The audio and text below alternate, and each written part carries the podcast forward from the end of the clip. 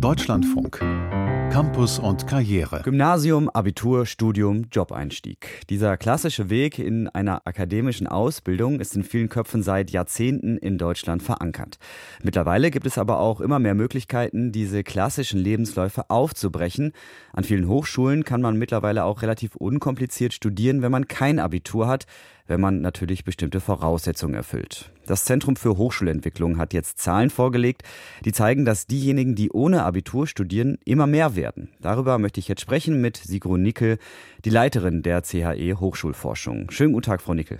Ja, guten Tag. Nach ihrer Erhebung waren 2021 knapp 70.000 Studierende ohne Abi an deutschen Hochschulen eingeschrieben. Mehr als doppelt so viele wie zehn Jahre davor. Wie kommt es zu dieser Entwicklung? Zum einen ist es so, dass diese Möglichkeit, ohne allgemeine und Fachhochschulreife zu studieren, halt immer bekannter geworden ist. Und dann ist es so, dass aus Sicht vieler Menschen eben auch zweckmäßig und rational ist, sich akademisch zu qualifizieren, wenn das möglich ist, weil das eben nochmal ganz andere Jobperspektiven eröffnet und auch vor Arbeitslosigkeit besser schützt, als wenn man diese Qualifizierung nicht hat. Welche Voraussetzungen muss ich denn erfüllen, wenn ich ohne Abitur studieren möchte? Also es gibt zwei Zugangswege. Der erste ist, ich habe eine Berufsausbildung abgeschlossen und mehrjährige Berufserfahrung, das sind in der Regel zwei, drei Jahre. Dann kann ich in einem Studienfach studieren, was eine fachliche Nähe hat. Der zweite Zugangsweg ist, ich habe eine abgeschlossene Berufsausbildung und eine höher qualifizierende Aufstiegsfortbildung absolviert. Das heißt, ich habe einen Meisterabschluss, ich habe einen Fachwirtabschluss. Dann bin ich denjenigen Personen gleichgestellt, die eine allgemeine Hochschulzugangsberechtigung haben. Das heißt, ich kann an eine Uni gehen, ich kann an eine Fachhochschule gehen, ich kann mir auch das Studienfach auswählen. Das heißt, die Möglichkeiten sind dann nochmal erweitert. Es gibt zwei Bundesländer, die in den zurückliegenden Jahren ihre Türen dann noch weiter geöffnet haben für Studierende ohne Abitur. Das sind Hessen und Rheinland-Pfalz. Da kann man auch inzwischen nur in Anführungsstrichen mit einer abgeschlossenen Berufsausbildung studieren unter bestimmten Umständen. Das heißt, wie in den meisten anderen Bundesländern ist eben nicht mehr eine mehrjährige Berufserfahrung notwendig, die man zusätzlich zum Ausbildungsabschluss benötigt. Wenn man sich ihre Zahlen genauer anschaut, dann sieht man aber auch, dass in Thüringen zum Beispiel mit Abstand die meisten Studierende ohne Abitur an den Hochschulen eingeschrieben sind. Wie kommt das denn? Ja, das kommt daher, dass eine private Hochschule, die EU-Hochschule, ähm, ihren Hauptsitz verlagert hat von Nordrhein-Westfalen nach Thüringen, also genauer genommen nach Erfurt. Und diese EU-Hochschule bietet sehr umfangreiche Fernstudienmöglichkeiten an. Das ist für Studierende ohne Abitur, die ein Durchschnittsalter von 33 Jahren haben, also damit dann 7,5 Jahre älter sind als die durchschnittlichen Studierenden mit Abitur, ist das eben attraktiv, so ein Fernstudium.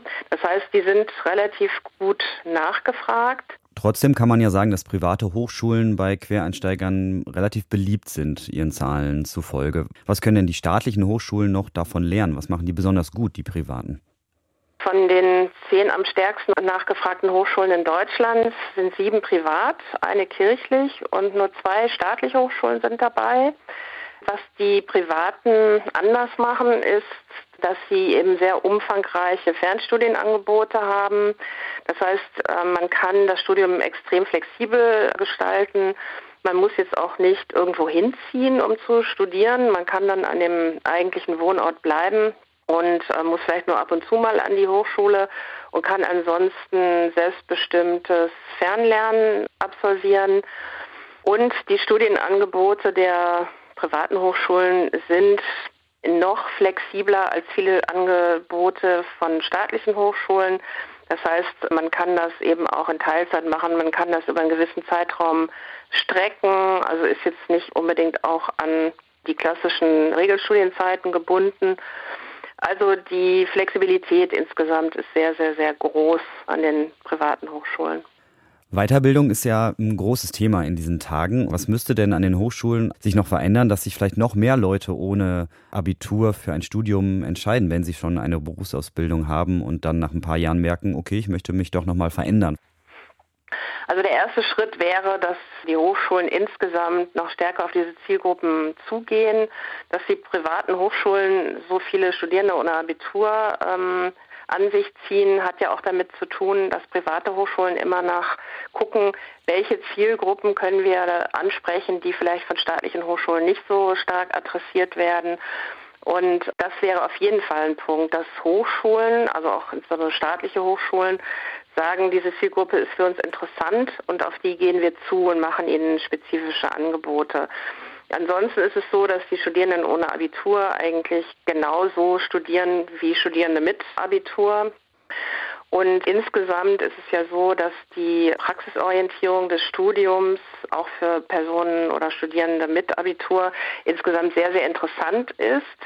Und deswegen gehen Studierende ohne Abitur überwiegend an Fachhochschulen, weil sie nach wie vor sehr praxisorientiert sind und praxisverbunden. Und das bedeutet, wenn man diese Zielgruppe adressieren möchte, dann am besten über praxisorientierte Angebote. Mit Sigrun Nickel vom Zentrum für Hochschulentwicklung habe ich über Studieren ohne Abitur gesprochen. Die Anzahl hat sich in den vergangenen zehn Jahren nämlich mehr als verdoppelt. Frau Nickel, danke für das Gespräch. Gerne.